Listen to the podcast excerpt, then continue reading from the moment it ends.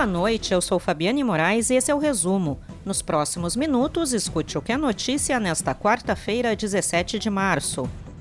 Os governadores do sul do Brasil anunciaram um consórcio para a compra de insumos e vacinas contra a Covid-19. O molde é o mesmo já formalizado por prefeituras, diante do aumento do número de mortos e a dificuldade para negociação com os laboratórios. Participam os governadores do Rio Grande do Sul, Santa Catarina e Paraná. O Brasil vive neste momento o maior colapso sanitário e hospitalar de sua história, conforme a Fundação Oswaldo Cruz. Uma análise da instituição revela que das 27 unidades federativas, 24 estados e o Distrito Federal estão com taxas de ocupação de leitos de UTI Covid-19 para adultos no SUS iguais ou superiores a 80%. 15 estados têm taxas iguais ou superiores a 90%. O Rio Grande do Sul está em colapso no sistema de saúde, com falta de vagas de terapia intensiva há duas semanas. E a seguir, campanha nacional de vacinação contra a influenza, o vírus da gripe, começa no dia 12 de abril. Distribuição de novo lote da vacina Coronavac começa nesta quinta-feira. Fechamento de escolas vai impactar o PIB, diz Ministério da Economia. A campanha nacional de vacinação contra a influenza, o vírus da gripe, começa no dia 12 de abril e vai até 9 de julho. O público-alvo é estimado em quase 80 milhões de brasileiros. A campanha coincidirá com a realização da vacinação contra a Covid-19. Considerando a ausência de estudos sobre a administração conjunta das vacinas, o Ministério da Saúde não recomenda a aplicação das duas doses simultaneamente.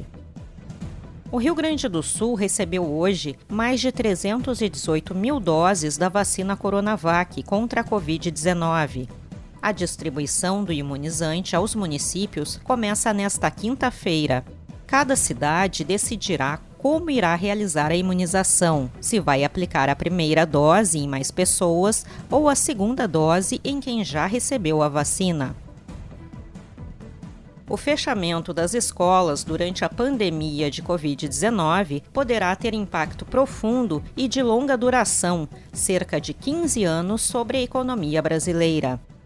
A avaliação consta no boletim macrofiscal divulgado hoje pela Secretaria de Política Econômica do Ministério da Economia.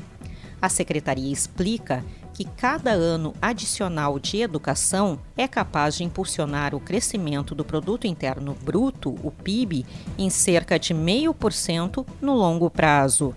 O documento ainda ressalta que 40% da diferença de renda entre o Brasil e os Estados Unidos, por exemplo, são fruto do atraso educacional em nosso país. A partir desta quinta-feira, as combinações de veículos de carga, como bitrens e rodotrens, poderão circular nas rodovias estaduais RSC 287 e RSC 453. A permissão foi aprovada em caráter emergencial pelo DAER, valerá até que seja restabelecido o tráfego na ponte sobre o arroio Boa Vista, na BR 386 em Estrela. A estrutura foi danificada após a explosão de um caminhão que transportava combustível no último sábado, dia 13.